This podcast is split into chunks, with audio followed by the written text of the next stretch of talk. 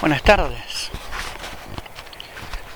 Hoy nos volvemos a encontrar con un texto del Evangelio de Mateo que como compartíamos el domingo pasado, hay textos que son bastante complejos para comprender, hay textos que llamábamos textos como más molestos o más intrincados para poder comprender el verdadero sentido que le da el evangelista y Jesús. hoy nos encontramos con uno de los textos, si quieren, de simple lectura o de fácil lectura, pero estos textos que han sido muy utilizados en la historia de la iglesia y muy mal utilizados en la historia de la catequesis. Textos como este eh, han sido los utilizados para embanderar a Jesús fundando la iglesia, Jesús fundando el papado, para mostrar que Jesús le ha dado a Pedro un poder especialísimo, que Jesús le otorga a Pedro eh, la posibilidad de discernir quienes llegan al reino y no, como el portero del cielo, que nos lo han contado tantas veces en la catequesis, ¿no? O nos han contado también muchas veces en la catequesis como Jesús le da a Pedro desde este texto la responsabilidad de guiar a toda la iglesia. Lejos de esto, lejos de estos enunciados, es la intención del evangelista, lejos de estos preceptos y estos modos, es la intención aún mismo de Jesús.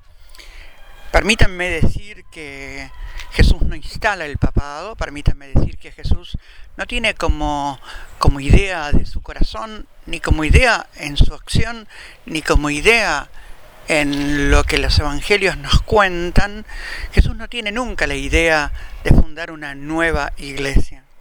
Jesús es un judío que quiere ser judío. Jesús es un judío que, como nos lo muestra el evangelista de Lucas, cumplía con la ley y crecía en el diálogo con la ley y con el templo, aunque como un judío profundamente fiel y profundamente vinculado con Dios, un judío que comienza a entender acentos nuevos de la catequesis vieja que le han dado en, si quieren, entre comillas, el templo y los sacerdotes y es capaz de ir como corrigiendo y anunciando con mayor hondura el mensaje que desde siempre el Antiguo y el Nuevo Testamento eh, trajeron consigo. Esta vincularidad de Jesús, eh, eh, honda y profunda con su Padre, tan honda y tan profunda que es uno con el Padre, que es uno en el Espíritu, ¿no? esta, esta vincularidad de Jesús que lo hacen comprender experiencialmente, verdaderamente hombre, experiencialmente, lo hacen comprender el modo y el estilo de Dios. Pero como decíamos recién, Jesús nunca tiene la intención de fundar la iglesia, sí de poner en juego vínculos de una comunidad nueva que terminarán generando una comunidad distinta a la sinagoga. Sí, una comunidad nueva que se anima a poner en el centro modos, estilos y formas distintas de las que ponía la teología judaica del momento. Dicho esto, que me parece como importante, porque es uno de los textos que se utiliza para embanderar esta fundación de Jesús, de la iglesia y del papado. Por eso permítanme como una, una, brevísima, ¿no? Esta decisión de que Jesús es el fundamento de la iglesia, no es el fundador de la iglesia, porque él nunca tuvo como intencionalidad. Es el fundamento de toda comunidad, de toda comunidad creyente, y nosotros lo creemos verdaderamente, ¿no? Eh, Jesús como piedra angular fundamental, no Pedro como piedra angular y fundamental. La piedra que rechazaron los arquitectos y que ha llegado a ser la piedra fundamental es Jesucristo, es su modo, su forma. Dicho esto, me parece importante importante que también, como comprendiéramos, que el papado como nosotros hoy lo conocemos, ha sido una larga construcción en la historia. Si quieren, en el siglo I eran comunidades dispersas por distintas regiones de Judea y de la, de la diáspora de Israel hasta llegar a Roma, distintas comunidades que vivían con acentos diferentes eh, el mensaje de Jesús, el mensaje del reino. Hasta el siglo II eh, comenzó como a descubrirse el lugar que la iglesia de Roma tenía como iglesia que era sede de la capital del imperio, ¿no? Esta iglesia romana que en última termina siendo la iglesia que preside en la caridad, va a decir un texto del año 150, la iglesia que preside en la caridad, ¿no? Y que bueno, lentamente, hasta la conversión de, de Constantino, a quien con inmensa sabiduría poética Dante Alighieri le recrimina, ay Constantino, Constantino, cuánto mal has hecho tú a la iglesia, no tú por tu conversión, sino porque has creado y fomentado el primer papa rico, el primer papa poderoso. La, época de Constantino y si quieren la división del imperio eh, de Oriente y de Occidente, eh, del imperio romano, etcétera, etcétera, etcétera. Y así se va formando este papado más monárquico, más en una jerarquía eh, profundamente verticalista, que por suerte el Concilio Vaticano II nos ha regalado empezar a revisar y pensar eh, para volver a estas formas mucho más sinodales, mucho más comunitarias de expresión de la Iglesia. Bueno, hasta aquí, perdonen este paréntesis para que deconstruyamos lo que entendemos de textos del Evangelio cuando lo solemos leer. Sin embargo, Jesús llamativamente camina de vuelta por tierra extranjera. En Cesarea de Filipo él va a preguntar, en un, en un lugar no judío, no, en un lugar pagano, él vuelve a preguntar, ¿Qué dice la gente que soy yo? ¿Qué dice la gente? ¿Qué, qué, ¿Cuál es la lectura que la gente hace de mi vida y de mi mensaje? Fíjense que esto me parece como muy fuerte, porque no está haciendo una averiguación del chismoso, che, ¿qué, ¿qué, es lo que la gente dice de mí? Eh, ¿La gente me valora, no me valora, me entiende? Está diciendo, a ver, mi mensaje y mi vida, y se lo dice la comunidad, nos lo dice también a nosotros, el, el mensaje y la vida que estás, el mensaje que estás dando y la vida que estás mostrando, ¿qué reflejan de mí? ¿Qué, hace, qué, qué permite al, al otro leer? ¿Qué le permite al otro descubrir y conocer? El mensaje que estás anunciando, la vida que estás viviendo, comunidad, ahí a Pedro y los discípulos, ahí a Jesús con sus discípulos. Esto logra entender, logra que la gente capte la misericordia absoluta de Dios, el amor desbordante de Dios, la decisión de Dios de que todos los hombres nos sentemos en la mesa, en la fiesta del reino y podamos celebrar con Él.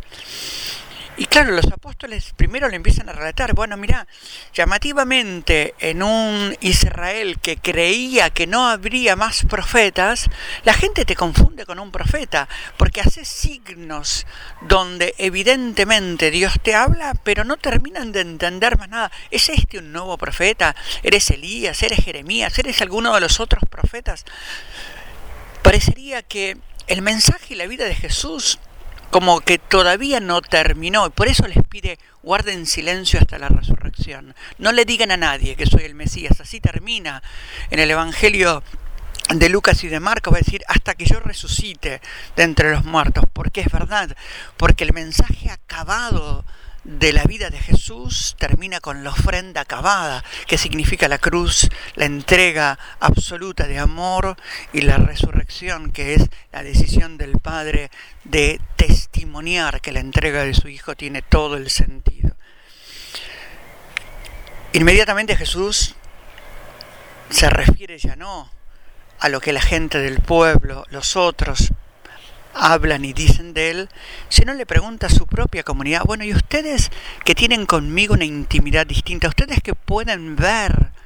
Ya no la, la gente la gente de afuera que si quieren ven algo de mí, pero no la totalidad. Ustedes que comparten la intimidad conmigo, ¿quién dicen que soy yo? Y esta pregunta también está referida hoy a nosotros, que se supone que compartimos una intimidad mayor con el Señor.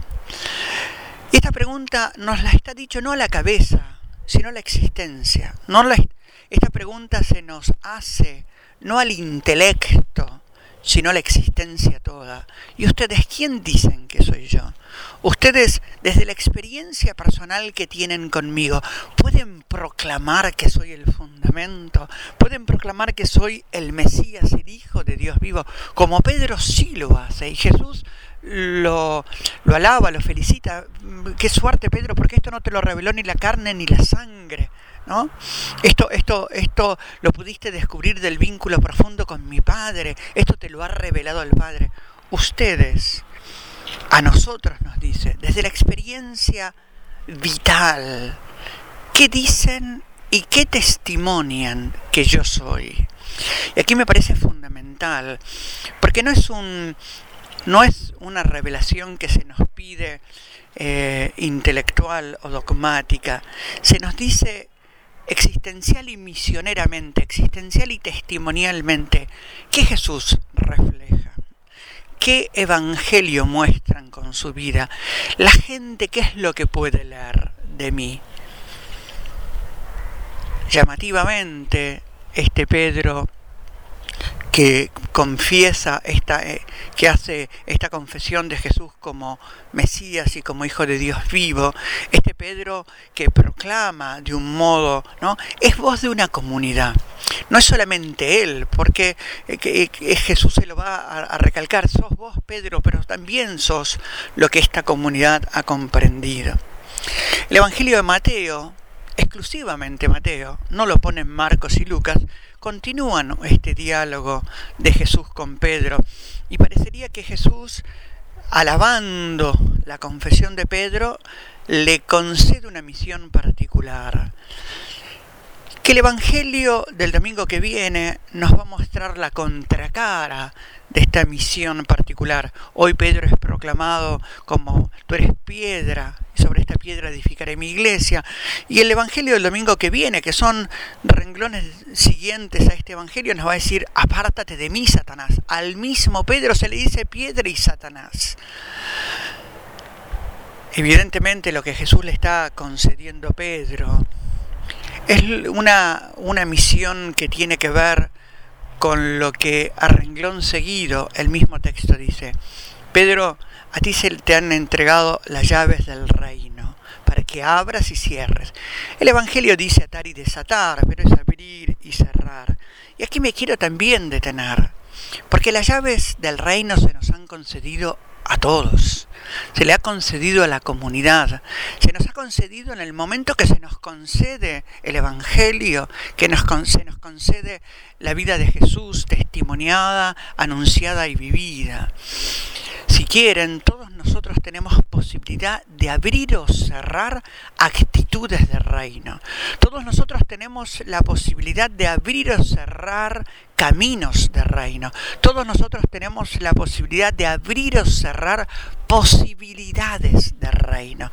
Podríamos decir, a ti se te concede. Y este a ti tiene mi nombre y mi rostro. A ti se te conceden las llaves para que abres o cierres en tu vida y en la vida de tu comunidad y en la vida social y política para que abres o cierres caminos de reino. Y esto me parece que creo que es el mensaje más fuerte de este domingo.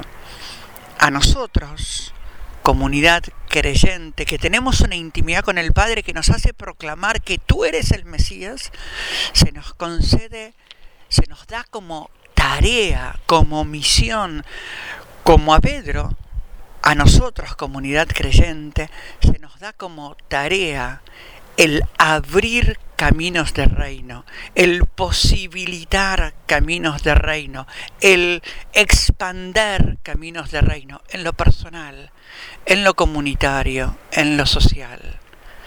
Pobre de una iglesia que cierre u oscurezca caminos de reino. Pobre de un corazón y de una vida que oscurezca o cierre caminos de reino. Pobre de una comunidad que se crea su vida a no sé qué caballo, a no sé qué tarima, y que desde una, desde una pretendida santidad cierre caminos de reino, excluya a hombres y mujeres llamados al reino, los excluya de este camino de profunda fraternidad y filiación a la cual todos los hombres somos llamados. Abrir o cerrar caminos de reino, posibilitar caminos de reino. Esta es nuestra gran tarea. No nos toca a los cristianos, no nos toca a los creyentes, no nos toca a los que creemos que Jesús es el Hijo de Dios vivo, el Señor, el Mesías, el Salvador. No nos toca señalar, ni etiquetar, ni excluir a nadie. Nos toca expander los caminos del reino. Nos toca hacer que el reino llegue hasta los confines del mundo y hasta los pliegues más ocultos y profundos del corazón del hombre.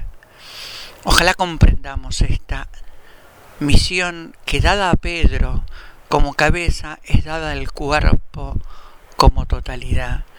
A Pedro como siquiera en el apóstol de los judíos Jesús le dice, Pedro, este reino que ustedes creen que es propiedad del judaísmo, que llegue a todos los hombres y mujeres.